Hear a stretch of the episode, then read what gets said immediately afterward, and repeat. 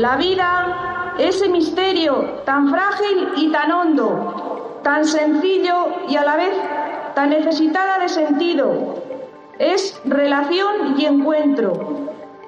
Encuentros de familia entre padres e hijos. Encuentros entre amigos, conocidos, vecinos. Encuentros programados y encuentros imprevistos. Hoy, tras los encuentros tan honda y profundamente vividos, mi gracias es un gracias sonoro. Gracias a cuantos nos habéis acompañado. Los días después de la liberación, el entorno de José Antonio Ortega Lara me cuenta que hablaba poco y muy bajo. Y con un pequeño hilo de voz les dijo a los suyos, no sabéis cómo son los terroristas. Seguro que ahora matan a alguien. Ortega Lara estaba seguro de que ETA reaccionaría de alguna manera a su liberación, de que arrebataría la vida a alguien, esa vida a la que se refería el 2 de julio su mujer Domitila asomada en el balcón del ayuntamiento de Burgos para agradecer a la ciudadanía el apoyo durante el secuestro que duró 532 días. Gracias, que quiere ser alegre. Aquella feliz mañana se rompería solo ocho días después con el secuestro y posterior asesinato del concejal del Partido Popular en Hermua, Miguel Ángel Blanco.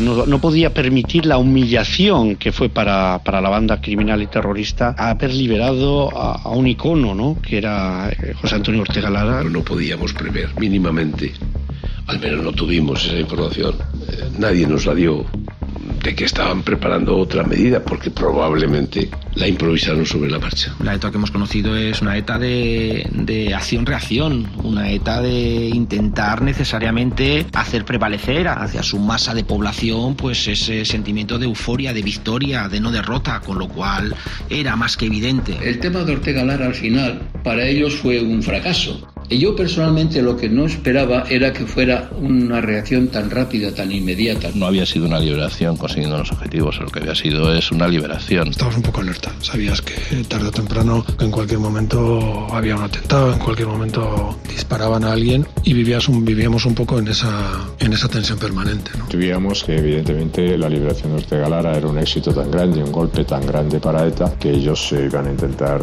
hacer algo y iban a intentar vengarse. Y ahí es cuando aparece la respuesta de la organización es, la respuesta de los terroristas es el secuestro y asesinato de Miguel Ángel Blanco. Las fuerzas y cuerpos de seguridad del Estado, el presidente del gobierno, el ministro del Interior, el Endacari, todos, absolutamente todos, sospechaban que ETA no se quedaría de brazos cruzados. La banda terrorista elige Hermua, pone en el mapa un municipio de apenas 20.000 habitantes lo que los trabajadores de empresas cercanas bautizan como ciudad dormitorio por lo barato que resultaba entonces el precio de la vivienda en esa localidad.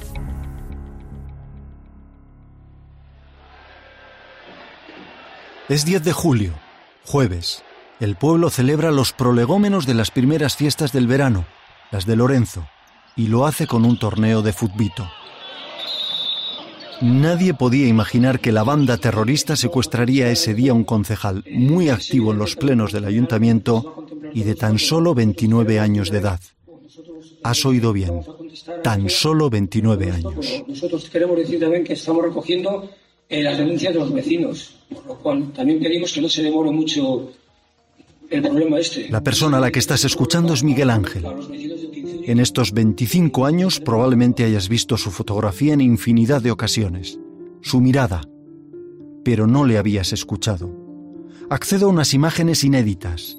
El vídeo contiene una de las pocas secuencias que se guardan de él. Pero quiero que te sitúes conmigo en la tarde del 10 de julio de 1997. Antes de ser secuestrado por ETA, Miguel Ángel come en casa, su madre le prepara uno de sus platos favoritos, costillas asadas. Ese día no tiene prisa. Se ha tomado parte de la tarde libre en la asesoría en la que trabaja. Había quedado en el concesionario para dar la señal del coche que acababa de comprar.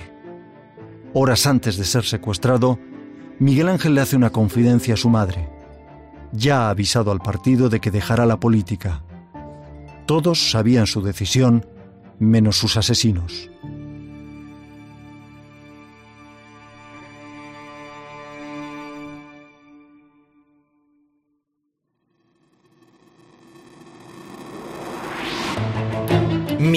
Ángel Blanco. Aquellas 48 horas jamás contadas. Un podcast original de Cope. Episodio 2. Un asesinato a cámara lenta.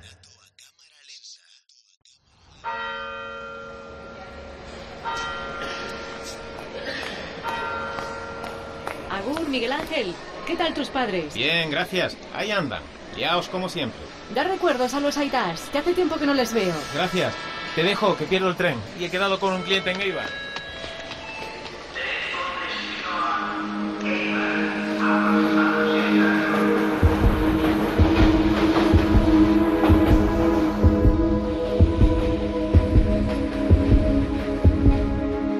Mi hermano pues era una persona joven. Marimar Blanco, hermana de Miguel Ángel Blanco. Con una vitalidad tremenda, una persona que tenía carácter, pero a la vez tenía un corazón tremendo pues cuando entró aquí tenía 23, era un chaval. Carlos Totorica, exalcalde de Hermoa. Es decir, una persona joven que había tenido esa ilusión por trabajar, eh, por cambiar su pueblo. Era bastante atípico que gente muy joven se presentara eh, o participara de las listas del Partido Popular, también del Partido Socialista. Me contaba la ilusión que tenía porque se pudiese construir un polideportivo en su ciudad, en Hermoa. Carlos Iturgay, presidente del Partido Popular en el País Vasco. Le pregunté en un momento de aquel desayuno a, Miguel Ángel Blanco, ¿cuánto ganas eh, por ser concejal? Y me dice, 350 pesetas. Lo que nos decía es que él no se quería llegar a la política. Iñaki Oyarzábal, amigo de Miguel Ángel Blanco. Pero que él, en ese momento, pues quería ayudar. Y creía que, bueno, pues que en su pueblo, pues oye, no había, no había mucha gente que se atreviera. Y él estaba dispuesto a hacerlo. Con la idea de estar un tiempo política y luego dedicarse pues a lo que, a lo que a su trabajo y a su hobby, que era la, que era la música. ¿no? Él comentaba que si algún día él le intentaran secuestrar, que él haría todo lo posible por escapar, y si no, que preferiría que le dieran un tiro porque él un secuestro no lo podía soportar.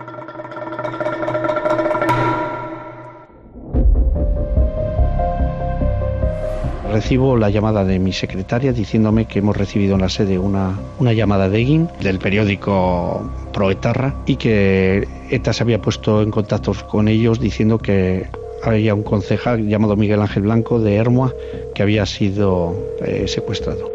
Arrasa León, periódico Egin. Vallesan, dígame.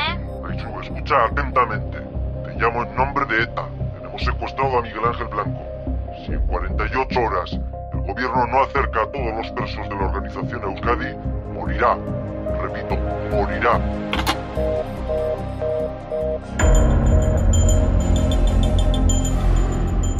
Cuando hablo con la familia en Hermoa, lo primero que me dicen es, ¿pero qué está pasando? ¿Pero dónde está Miguel Ángel? Eh, ellos ya, yo creo que ni me escuchaban y me, decían, pero Carlos, dinos dónde está Miguel Ángel. Estaba haciendo una entrevista periodística. José María Aznar, expresidente del gobierno. Y me dio una nota a mi ayudante y me dio por el Ministerio del Interior, el Ministerio del Interior había llamado. Un concejal joven de Hermoa. Juan María Atucha, exconsejero vasco de Interior. Según iba circulando a pie por una calle de Eibar. Es evidente que en aquel momento ya... Jaime Mayor Oreja, exministro del Interior. Pensamos que se está produciendo una respuesta vengativa de ETA, ¿no?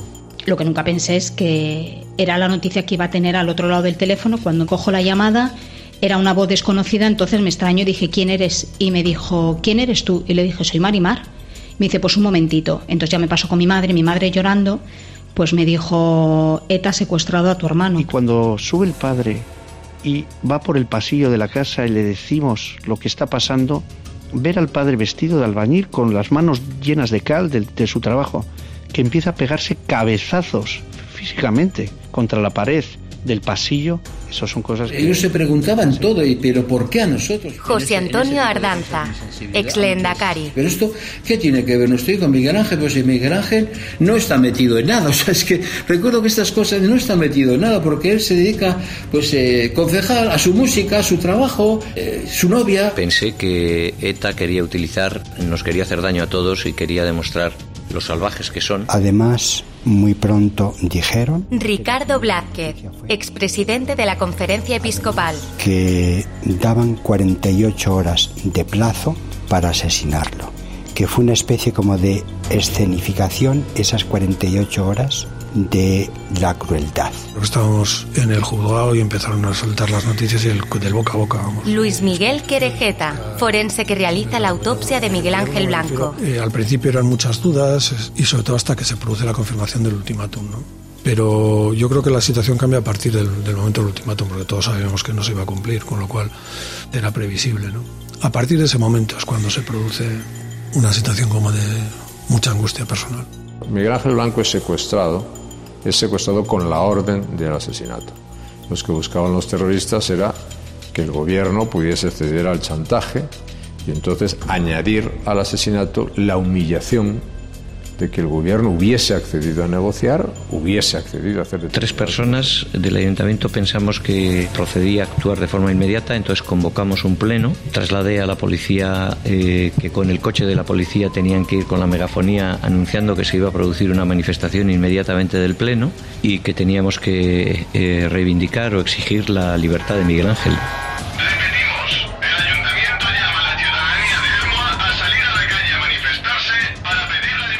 A partir de determinada hora, de acuerdo con el presidente, probablemente se produce el momento más difícil para mí, que es el momento en el cual lo tengo que notificar a los españoles. ¿no?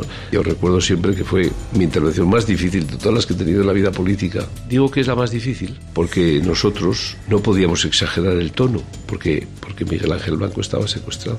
Entonces teníamos que demostrar firmeza, pero al mismo tiempo nuestro discurso no fuese una excusa para que le mataran, ¿no? Entonces tuve que medir las palabras y escribí a mano ese discurso. Nos encontramos ante una coacción, una amenaza, un chantaje. Nos dieron 48 horas, pero eran 48 horas que ellos sabían que no se iba a producir ninguna modificación. Y de hecho, además, incluso un comando de estas características se encierra, no tiene ningún contacto con el exterior por razones de seguridad ni siquiera con la banda. Lo que sí nos demostraba era una época en la que estaba vigente un comando Donosti potente. Francisco Vázquez, oficial de la Guardia Civil. Con una capacidad de letalidad importante, con una infraestructura importante. También mostró una, una viveza desde el punto de vista de, de comunicación con sus dirigentes, pues también importante. O sea, Primero empiezas a analizar, digamos, la figura secuestrada. Y entonces se ve que no hay una reivindicación económica, porque además no cabía, porque Miguel Ángel que iba a pagar, ¿no? Empiezan a moverse y claro, rebuscan, buscan y rebuscan por todos los rincones del mundo. No son 48, son menos. Era buscar en los días anteriores todo el entorno de llamadas y todo lo que había sucedido. Y Manol Rodríguez, exoficial de la Policía Autonómica Vasca. Quizás pensabas que no podían estar muy lejos, evidentemente, por el tiempo transcurrido. Estoy plenamente seguro de que fue fruto precisamente del chivatazo de alguien, de una presa fácil. Y eso es para volverse loco. Aquello era dramático. Cuántas veces me despertaría por la noche. Estás en tensión permanente, en tensión permanente, en tensión permanente. Cuando te secuestran el 10 de julio a Miguel Ángel Blanco, en ese momento se tratan de activar todas las, eh, las fuerzas y cuerpos de seguridad, pero yo también dije en aquel momento que eso era encontrar una aguja en un pajar. Pese a todo, tanto Guardia Civil, Cuerpo Nacional de Policía como la chancha, evidentemente todos tratamos de activar una búsqueda. parecía mucho más probable que a lo mejor el lugar de custodia fuese un pues bueno, un, sobre todo para 48 horas, por la dificultad que entraña alojarlo en un domicilio o en un inmueble, pues nos parecía, podía parecer más lógico que estuviese en una zona boscosa, en una zona rural, en una zona, como digo, inhabitada. Eh, pero peinamos todo, peinamos pueblos, peinamos ciudades, peinamos cualquier rincón que considerásemos que, que podía, que podía estar, pero bueno, era, era una, una posibilidad complicada, muy complicada. En Herba se gritó asesinos a ETA desde el primer día. Las movilizaciones fueron muy, muy importantes desde el primer momento. Yo creo que se creó una ilusión positiva de que, bueno, podíamos, podíamos echarle un pulso a ETA. ¿no? Fue un vivir en vivo y en directo esas 48 horas. Entonces, yo creo que eso fue, de alguna manera, ese vaso o ese recipiente que estaba ya a rebosar eh, de hartazgo, de enfado, eh, de rechazo a ETA eh, y de solidaridad entre nosotros, pues tal vez eso fue la gota que se, pues se suele decir que colmó ese vaso, ¿no? Fue ir viviendo, o sea, hora a hora, ¿qué va a pasar? ¿Qué va a pasar? ¿Qué le van a hacer? Y la gente, claro, la gente reaccionaba. Cuando yo veo en aquellos días no solo esa reacción pidiendo su liberación, sino yo creo que la gente mostraba el hartazgo en la calle. Manifestaciones cercaban las sedes de, de Ribatasuna, llamándoles asesinos por fin, por fin a los cómplices, a los que señalaban con el dedo. Sabemos que la ETA de aquel momento no era una ETA de faroles. Dábamos por hecho que el revés que había sufrido con la liberación de Ortega Lara, pues afianzaba que efectivamente tuviese visos de cumplirse eh, esa amenaza siempre piensas que todo atentado, todo asesinato, toda muerte es inhumana, ¿no? Pero esa ejecución fue brutal y siempre residía en nosotros la, la creencia de que no llegase a ser así. Tengo que decir que el comportamiento de la sociedad española fue espectacular y que hay un antes y un después del asesinato de Miguel Ángel Blanco. Yo creo que cuando la sociedad española rompe definitivamente con cualquier elemento, vamos a llevar, no vamos a llamar ni pasivo o neutral en relación con el ejercicio del terror, es con el asesinato de Miguel Ángel. Cada vez que había un acto de esta envergadura, en la mesa jurianea se convocaba y todo el mundo asistía a la mesa jurianea. ¿Y qué es lo que hace falta? Hacer una declaración conjunta y tomar una decisión conjunta y compartida por todos los partidos. Yo ya llevaba la propuesta de, de la conveniencia de hacer una manifestación eh, total y absolutamente unida y demás en Bilbao al día siguiente para, para tratar de ver si podíamos con todo eso eh, frenar eh, el intento de, de ETA. Ustedes en realidad son los verdugos de esta sociedad. Basta ya. No solo basta ya, señores de ETA, sino basta ya, señores de Arribatasuna. Había cantidad de gente en la calle eh, y yo me vi obligado a, a, salir, pero a salir para calmar a la gente, porque la gente estaba muy sublevada, la gente estaba muy excitada. El gran problema de la gente era, no, no le matarán, ¿no? Porque claro, todo el mundo sabía que había un plazo. En esos viajes oía peticiones de liberación de, de todos los ámbitos, de todos los partidos políticos. Y lo último que me gustaría decir, aunque debo decir que sin esperanza, es que si les queda a estos de ETA un resto de humanidad, un resto de inteligencia, deberían liberar a Blanco Garrido.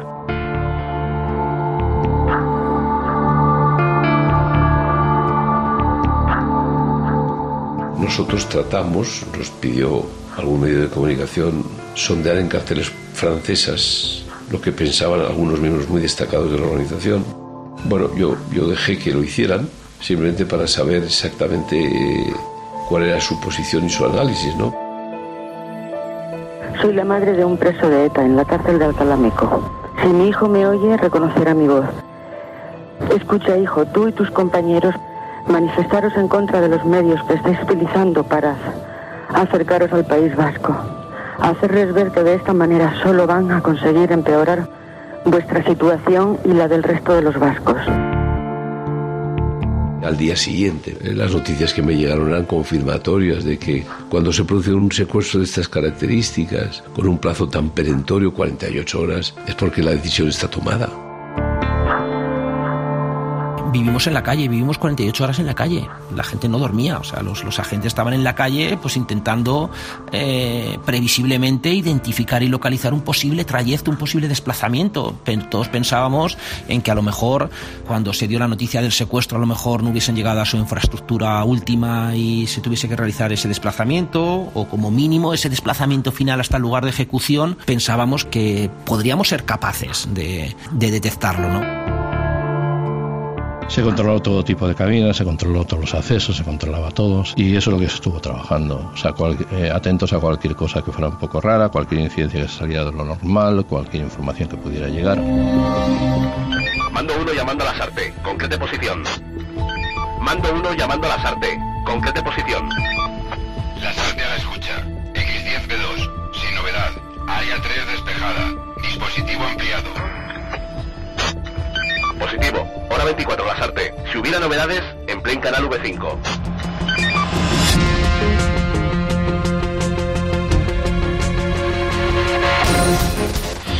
Bueno, el Consejo de Ministros hay un debate si el presidente del gobierno debe ir o no a la manifestación que está convocada al día siguiente por la mesa de Julianea, por los partidos políticos a Bilbao. ¿no? He de decir que yo no tengo ninguna mínima duda eh, y que hay que estar allí y tiene que estar el presidente del gobierno en primer lugar. Lógicamente el presidente del gobierno decide ir al día siguiente a la manifestación que tendría lugar en, en Bilbao. Fue una idea que le estoy viendo incluso la cara a la persona que lo propuso y lo relacionó en su momento con que los americanos cuando se iban a producir ejecuciones eh, de reos que tenían condena de muerte, pues hacían frente a la cárcel, ¿no? Estaba mm, toda la plaza llena de personas, sobre todo, además era muy curioso, mucha gente joven, pues sentadas en el suelo con unas velas y de forma pacífica reivindicando el, la liberación de Miguel Ángel, ¿no? Aquello fue una, una, decisión que adoptaron también los vecinos de, de Hermoa de hacer esa vigilia de, de las velas en los que había un silencio tremendo. Lo único que se oía eran los lloros de las personas, las lágrimas de mis padres, mis lágrimas.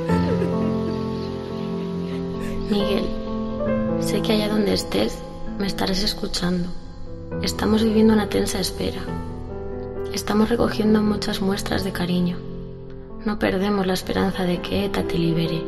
El futuro no puede tener 48 horas. No se puede sufrir indefinidamente.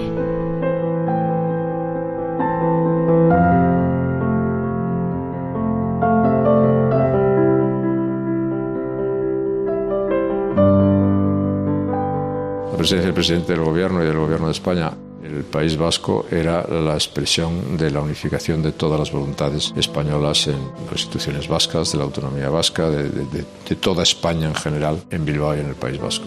Era, una manifestación de aquí, aquí estamos todos juntos, en Madrid, pero también estamos todos juntos en Bilbao, y también estamos todos juntos en Barcelona, y también estamos todos juntos en cualquier otra parte de España. Aquí vino gente de todas partes, Julio Anguita, por ejemplo, y me vino a Tucha, Aquí está el pueblo, me dijo, por lo menos representado. Pero el problema es que no son estos los que han secuestrado a este hombre, le dije, son otros. Cuando salimos a recorrer las calles de Bilbao pidiendo la libertad, eh, la liberación de Miguel Ángel, estábamos convencidos de que lo podíamos conseguir. Había visto muchas movilizaciones, pero así de multitudinarias ninguna. Yo nunca había visto unas manifestaciones tan multitudinarias y tan contundentes en la petición de la libertad, en la exigencia de la libertad y tan contundentes en la condenación del asesinato. Era un grito de la sociedad entera, era también un grito de la Iglesia.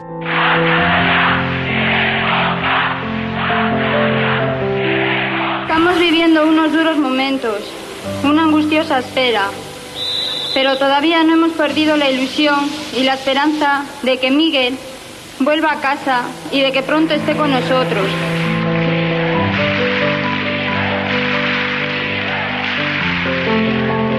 Era la expresión palpable de, que en el País Vasco ETA estaba generando un, un dolor inaceptable y una locura de intento de dictadura desde, desde la amenaza y desde el terror, ¿no? Muchísimos ciudadanos que estaban hartísimos y que cuando vieron que realmente había una posibilidad de que fuera útil la movilización, pues la aprovecharon y salieron a la calle, ¿no? Y estoy seguro de que a ETA también le impresionó. Cuando termina la manifestación en la escalinata del ayuntamiento y yo ya entré al hall grande del ayuntamiento porque sabía que allí estaban los padres, serían las dos y media. O esto me preguntaron los padres, ¿usted qué cree? Pues yo quiero creer que no le van a matar a su hijo tenía mis muchas dudas, ¿no? sabiendo que no se estaba queriendo mover ninguna ficha, conociéndoles también a los de ETA. Cuando ocurrió lo de Miguel Ángel, es que no, no era capaz de, de, de, pensar, o sea, aquellas 48 horas para nosotros, yo creo que para todos mis compañeros, yo creo que fueron las más duras de nuestra vida política, las más duras. Yo no te puedo explicar la, la de horas que pasé llorando, ¿no? no pude dormir, o sea, era incapaz de dormir aquellas 48 horas.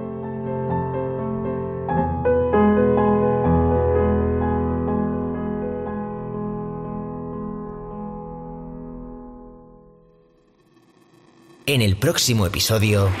Cuando te quedas solo en el despacho, pues te das cuenta que, que se avecina eh, una tragedia. ¿no? Y recuerdo a mi madre, bueno, pues estaba sentada en el sofá y justamente a las cuatro, pues una prima mía le dijo, tía, tienes que comer porque llevas mucho tiempo sin comer. Y mi madre en ese momento le dijo, hija, ¿cómo voy a comer si en este momento están matando a mi hijo? Primero fue una llamada para decirme, eh, ha aparecido una persona en una cuneta eh, tiroteada en la cabeza. Estábamos desplegados eh, sobre el terreno, estábamos muy cerquita. Yo vi gente llorar, miembros del servicio llorar, silencio, abatimiento. Teníamos una esperanza infinita de poder resolverlo. El rugido que sentí cuando lo comuniqué pues fue impresionante. Miguel Ángel ha sido asesinado. Se produce un primer disparo que eh, afecta a una zona de un grosor muy grande del, del, del cráneo y la bala no penetra. Y recibido ese disparo, eh, o cayó de rodillas y es cuando se produce un segundo disparo. Y ese segundo disparo sí es el que penetra en el cerebro y el que causa la muerte. Estás escuchando Miguel Ángel Blanco, aquellas 48 horas jamás contadas, un podcast original de Cope. Dirección, guion y producción, Antonio Rantia. Diseño sonoro, Juan Antonio Machado. Documentación, Mari Carmen Bernal. Y las voces de Raquel Cantos, Silvia Lluvero, Daniel Vara, Álvaro Sicilia y Roberto Pablo.